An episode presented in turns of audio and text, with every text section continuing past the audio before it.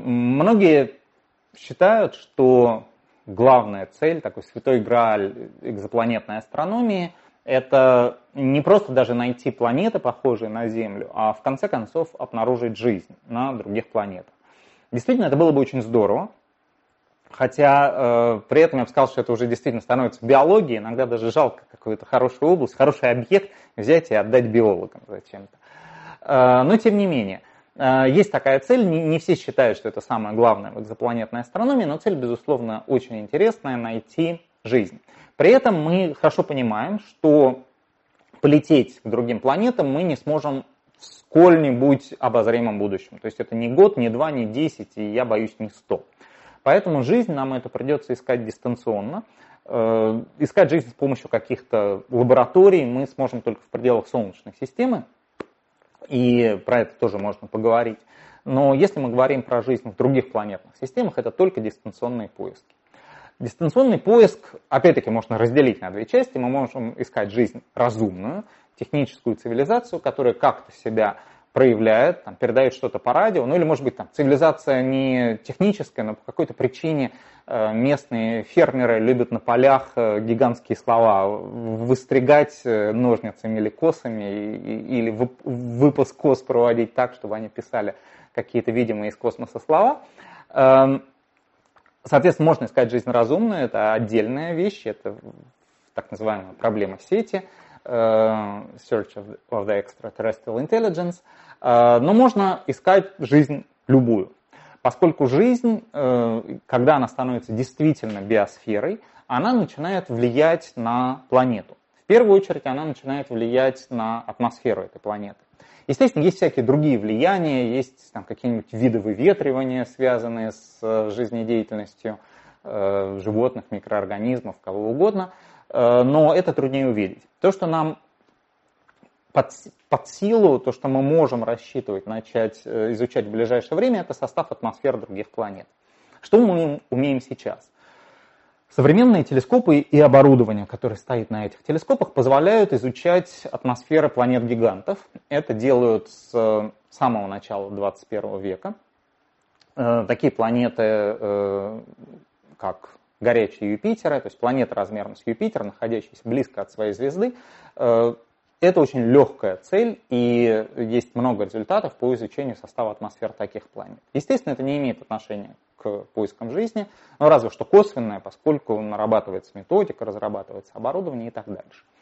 Э, можно напрямую наблюдать планеты-гиганты, даже если они не находятся рядом со звездой. Есть замечательные фотографии, Например, известная система HR8799, где четыре гигантские планеты прямо вот видны на фотографии. И за несколько лет наблюдений можно увидеть, как они вращаются вокруг своей звезды. Очень красивая картинка, э, но опять-таки не имеет отношения к поискам жизни. Двигаемся в сторону более легких планет. Э, более легкие планеты мы видим или за счет того, что звезда освещает их, или звезда просвечивает атмосферу планеты. Соответственно, нам проще изучать э, атмосферу планеты, если они находятся рядом со своей звездой.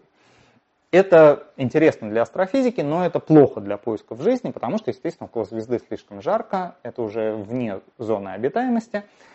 Но, тем не менее, сейчас э, рекорд – это изучение атмосферы планеты, которая всего лишь в полтора раза тяжелее Земли, то есть в неком смысле это уже земноподобная планета. Но она находится все-таки в таких условиях, где наблюдать нам легко, а жить нам там совсем нелегко. И поэтому э, на сентябрь 2017 года, э, и то же самое будет, скорее всего, в сентябре 2018 года, у нас нет хороших инструментов для изучения атмосферы идеального двойника Земли. Прямо планета, такая же, как Земля, вокруг звезды, как Солнце, находящийся на расстоянии 150 миллионов километров от звезды. Э, но такая задача не является какой-то запредельно сложной, и, по всей видимости, может быть, не следующим поколением, а через поколение телескопов мы действительно подберемся к чувствительности, позволяющей изучать атмосферы двойников Земли. Следующим поколением телескопов, которые будут появляться в 20-е годы, а также с помощью следующего космического телескопа, телескопа Джеймса Уэбба, который в 2018 году должен быть запущен, станет возможным изучать э, атмосферы земноподобных планет в зонах обитаемости, но около красных карликов. То есть не таких звезд, как Солнце, а красные карлики. Есть, э, например, такая известная система, как Тропист-1, где э, открыли уже 7 земноподобных планет, пара из них находится в зоне обитаемости. И все это происходит очень близко от звезды, потому что звезда тусклая, звезда красный карлик. И если планеты проходят прямо по диску звезды с нашей точки зрения, то есть происходит транзит планеты, то э, звезда просвечивает атмосферу, это облегчает изучение ее состава. Вот, по всей видимости, в 20-е годы мы получим возможность изучать атмосферу. Что мы будем искать? Э, конечно же, э, жизнь мы в идеале хотим найти хоть чуть-чуть разумную, поэтому мы должны были бы э, хотеть найти какие-то вещества, следы присутствия вещества, которые связаны с разумной жизнедеятельностью. Например, вы получили спектр, прям видите, вот линии, связанные с шашлыком, а вот связанные с кетчупом. И совершенно точно, значит, там есть разумная жизнь типа нашей. Можно даже какую-то маркетинговую программу начать развивать. Э, но так не получится, поскольку э, все-таки э, присутствие веществ, которые прямо вот генерируются антропогенно, в атмосфере невелико. Нужно как-то очень сильно загрязнить атмосферу планеты, чтобы увидеть присутствие этих линий. Поэтому ищут, будут искать так называемые биомаркеры. Это вещества, молекулы, которые мы связываем с жизнью земного типа. Возникает резонный вопрос, почему именно жизнь земного типа. Здесь есть два с половиной ответа. Во-первых, земную жизнь мы хорошо знаем. Мы знаем всю эту биохимию, и поэтому мы знаем, что является маркерами нашего типа жизни. Мы знаем, что нужно искать. Э, представьте, что вы, как в сериале или в детективе какой-нибудь, вы следователь, вот как обычно место преступления, улица, переулок, труп, помойка. И вы залезаете туда, ищете улики. В помойке много всего интересного. Если вы не знаете, что является уликой, примерно хотя бы, если вы по обмену опытом попали на другую планету и вообще не знаете ничего про местных жителей, вы не знаете, что является уликой. Вот у нас понятно, там какой-нибудь, если Раскольников топорик бросил в помойку, его можно найти и использовать как улику. Эм, и э, мы планируем искать жизнь земного типа, э, потому что мы знаем улики. Есть э, вещества, которые, с одной стороны, достаточно обильны в атмосферах обитаемых планет, кои мы знаем в количестве одна штука, и при этом они действительно связаны с жизнью, и такая пятерка-шестерка – это кислород, озон, вода, углекислый газ, э, закись азота и метан. Вот если вдруг мы видим в значимых количествах все шесть, то это шикарный признак того, что это обитаемая планета. И более того, что там есть жизнь земного типа.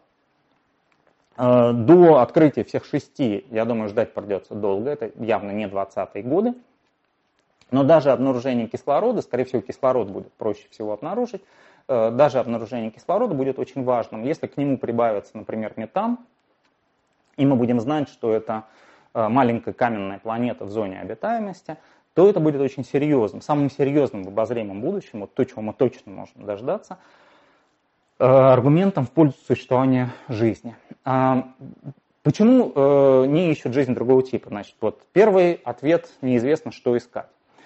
Второй ответ состоит в том, что мы думаем, что жизнь земного типа э, должна быть достаточно распространенной. Ну, если мы вот широко это возьмем, э, то есть жизнь, основанная на углероде, воде и кислороде. Э, есть идея о том, на что можно заменить э, углерод, э, ну, кислород сложнее, но даже кислород можно заменить и воду, но э, и углерод, и кислород, и вода – это очень распространенные вещества. Кислород фактически третий по Э, содержанию элементов Вселенной. Водород первый, поэтому вода – это одна из самых распространенных молекул, то есть более распространенный только молекулярный водород, наверное, H2. Э, гелий ни с чем молекулу особенно не образует. Соответственно, вода очень распространенное вещество. Э, кроме того, сама биохимия, построенная на этих элементах, она должна хорошо работать в силу свойств этих веществ, в силу свойств этих молекул – Скажем, если мы воду будем заменять на метан, что возможно при низких температурах. Например, на спутнике Сатурна Титане есть метановые озера, и можно попробовать придумать жизнь, основанную на метане вместо воды. Но там холодно, собственно, поэтому там метан заменяет воду. А когда холодно, все химические реакции идут медленнее. Это хорошо известный факт. Вы кладете сыр в холодильник, потому что там химические реакции идут медленнее. Э, и поэтому, даже если жизнь альтернативная возможна, э, если это связано с низкими температурами, может быть, ей не хватит времени. И наша эта жизнь все-таки появлялась, там проходили сотни миллионов лет, э, пока все началось.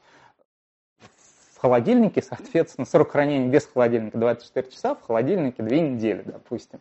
Э, если отличие в 14 раз, тут прошел миллиард лет, а там надо 14, 14 миллиардов лет еще Вселенная не прожила.